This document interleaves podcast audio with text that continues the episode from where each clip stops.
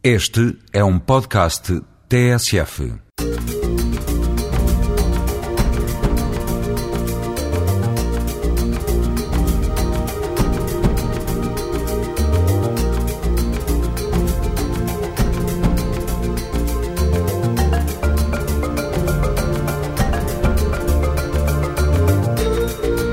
Esta semana vamos conhecer o caso de sucesso de José Reis. Já lhe chamaram o advogado do diabo. O luso-cabo-verdiano é campeão europeu de kickboxing e licenciado em Direito. É um exemplo para muitos dos jovens com quem lida diariamente no Instituto de Reinserção Social. Na praia de Carcavelos vamos assistir a um jogo diferente, praticado maioritariamente por estrangeiros. O Ultimate Frisbee é uma prática desportiva que concilia futebol, basquetebol, futebol americano e vôlei. Tudo com muito fair play. O convite está feito. Fique por aí, atento a esta janela aberta para a multiculturalidade e a riqueza social das comunidades a viver em Portugal. Gente como Nós é um programa do Alto Comissariado para a Imigração e Diálogo Intercultural em parceria com a TSF.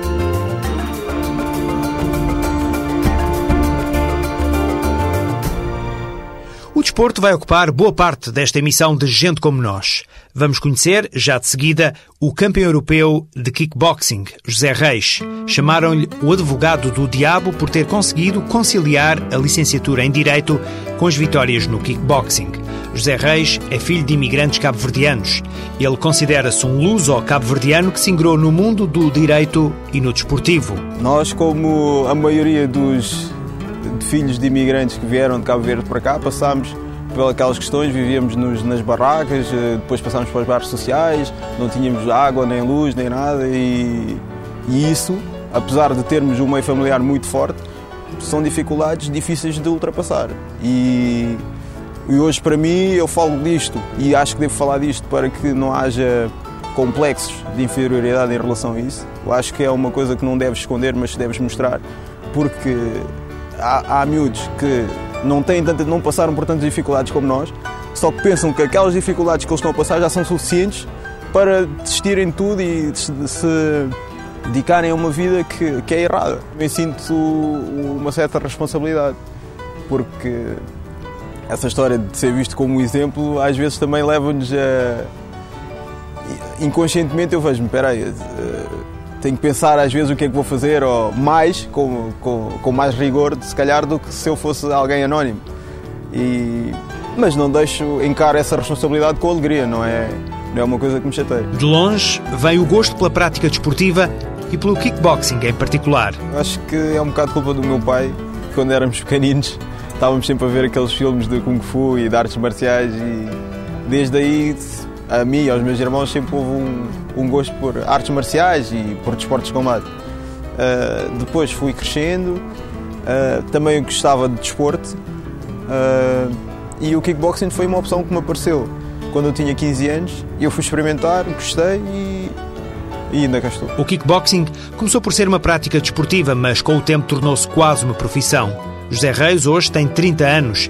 É reconhecido como um dos maiores representantes nacionais no kickboxing e é uma referência para muitos jovens. É preciso gostar da modalidade. Uh, em segundo lugar, é preciso muita disciplina e muito espírito de sacrifício, porque uh, temos de treinar, pelo menos se quiser ser atleta de alta competição, tem que se treinar diariamente, uh, afincadamente, muitas vezes temos que fazer bidiários, ainda por cima cá em Portugal temos que conciliar isso tudo com o nosso trabalho uh, tem que ter muita força de vontade. A licenciatura em Direito ficou concluída em 2004.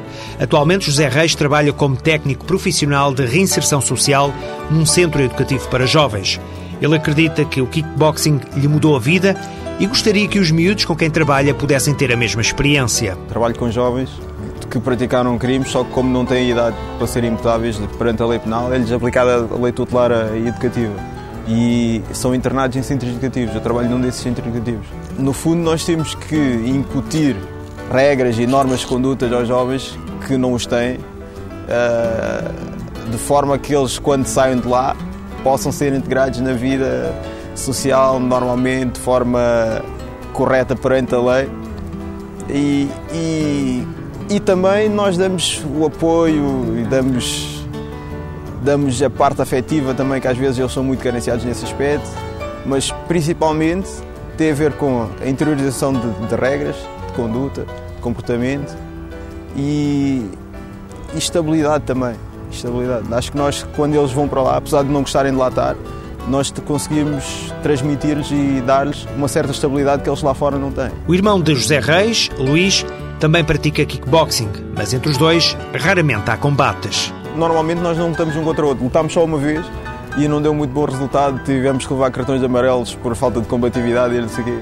Mas é um motivo de orgulho para mim saber que o, e ver que o meu irmão hoje em dia também já é um top fighter, já ganhou N, N coisas, já, já foi medalhado várias vezes também por, pela seleção, já está na seleção há muitos anos e eu vejo para ele e vejo que pff, espero pelo menos que ele. E, estou convencido que ele vai me suplantar, vai, vai conseguir ganhar muito mais coisas do que eu. Filho de imigrantes cabo-verdianos, José encara o trabalho com grande responsabilidade e acredita que se trata de um exemplo para os jovens com quem lida diariamente. A mensagem que eu, que eu deixo aos meus putos que eles sabem quem são, são os do Navarro, são os, os da Serra das Miras, são os de, do Pinga, é que nós temos sempre que ter a, a acreditar que é possível.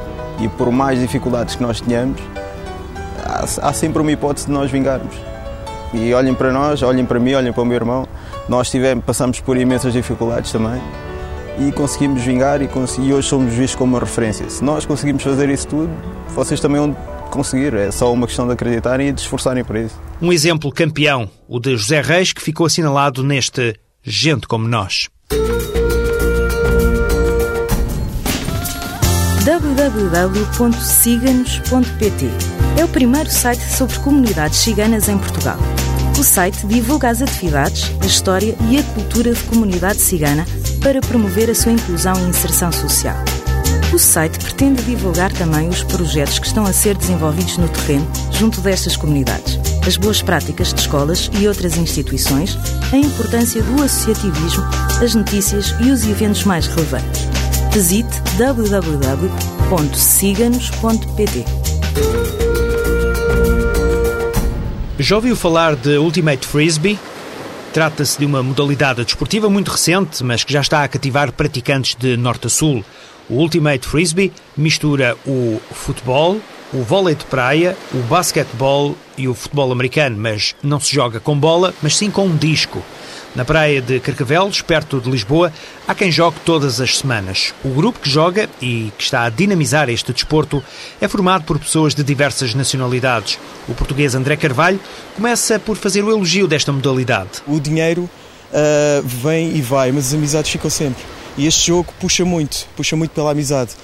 Por exemplo, posso dizer que nós, nós todos uh, temos agora conhecimentos praticamente de todo o mundo. Por exemplo, ainda há pouco tempo teve, teve aí um, um rapaz filipino uh, que, que teve, o pai é português e ele joga lá Ultimate, lá nas Filipinas, veio cá, procurou Ultimate, na, encontrou o nosso website e veio jogar connosco. A simplicidade e o fair play, associados ao Ultimate Frisbee, dá-lhe uma característica muito original. São vários os praticantes que o testemunham. Para mim, fiquei espantado porque a quantidade de estrangeiros que jogam este jogo. Se calhar é uma forma de, de relacionamento deles, porque como não conseguem comunicar com as palavras, comunicam com o desporto. Encontrei o site, achei que era giro e fui experimentar. O pessoal é sempre muito disponível para receber novos jogadores e novo pessoal. Se estás interessado, faz uma pesquisa no Google, Frisbee Portugal, vês o primeiro lugar é, é nosso website. E para as pessoas é, é um, um desporto, é agradável, é muito correr, mas é pessoas boas, não há árbitros, é, é misto, é, mulheres e homens podem jogar na mesma equipa é, é, é, um bom espírito e bom jogo. Estamos na praia, nós vivemos no país. O ano inteiro fazemos praia graças ao frisbee, as praias todas de Portugal. O Ultimate Frisbee terá mais de 100 mil praticantes espalhados por 40 países nos cinco continentes. Sofia Pereira conheceu este desporto quando estava fora. Eu comecei a jogar no Canadá, em Toronto, por causa do meu marido, que já jogava e eu vi-o a jogar e gostei imenso do jogo. E ele depois montou uma equipe que eu comecei a jogar já há bastante tempo. Quando viemos para Portugal em 95 não havia cá a modalidade. E então resolvemos começar a jogar. Começámos na relva, porque nós em Toronto jogávamos na relva, mas depois resolvemos, por causa do português, que muitas vezes não aparece, melhor estarmos na praia. Que se não aparece não faz mal, ficamos na praia. E assim começámos a fazer então e a ter mais pessoas a jogar connosco, já foi em 95, portanto há 12 anos. Agora já temos uma liga em Portugal, com cinco equipes, está maior, há mais pessoas. Já temos bastantes portugueses e estrangeiros. Ao princípio era só estrangeiros. As regras do Ultimate Frisbee são simples. Cinco jogadores em campo tentam apanhar o disco na zona da marcação.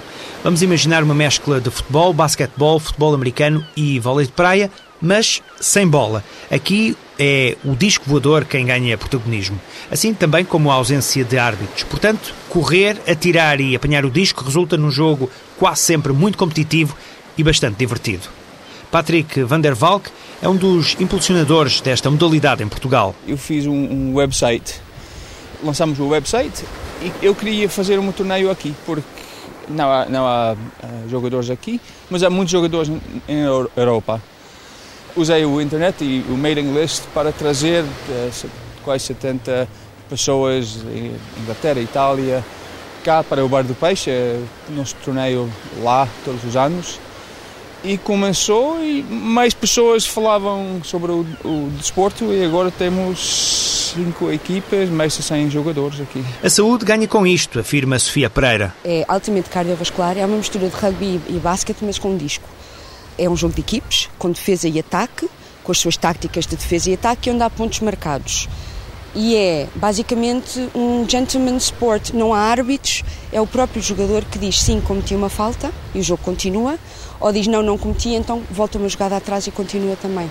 Foi inventado nos anos 60 por hippies na América que queriam jogar uma coisa altamente cardiovascular, mas que não tivesse a parte feia da competição. Nos últimos cinco anos, por todo o mundo, o Ultimate Frisbee tem ganho adeptos.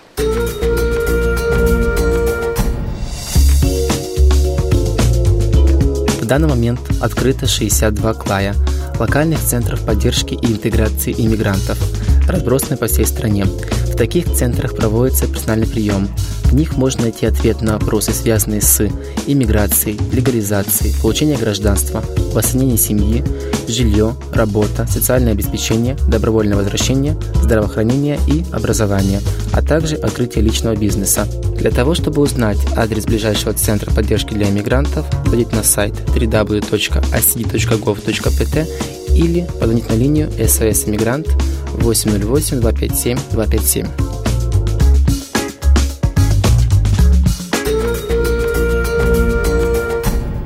2007 tem sido o Ano Europeu da Igualdade de Oportunidade para Todos.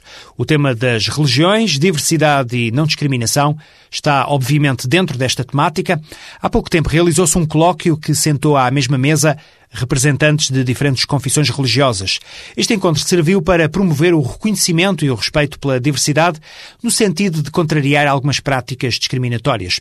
O colóquio foi organizado pela estrutura que em Portugal coordena o Ano Europeu e que tem Elza Pais como principal responsável. A importância deste encontro é visível na adesão que teve. A sala tem estado cheia, as comunicações têm sido extraordinárias no sentido de nos darem conta a diversidade de crenças, de religiões e a importância do diálogo intercultural e interreligioso para a afirmação da paz e para a construção da cidadania. Os representantes das diferentes confissões religiosas debateram questões em torno do diálogo interreligioso e da coexistência pacífica na sociedade multicultural contemporânea.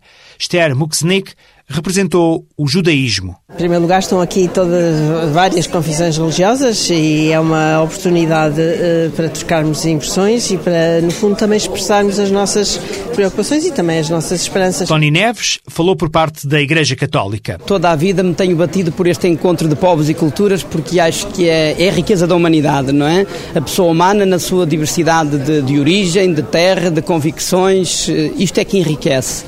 E uh, o maior empobrecimento para o mundo é, é é standardizar as pessoas, é, é achar que só esse é que tem razão e é fazer apostas onde há pessoas que têm lugar e pessoas que não têm. O hinduísmo esteve representado por Anshok Ansraj, neste colóquio interreligioso promovido no âmbito do Ano Europeu da Igualdade de Oportunidade para Todos. Como diz o tema, é uma oportunidade para escutar e conhecer o prisma do outro.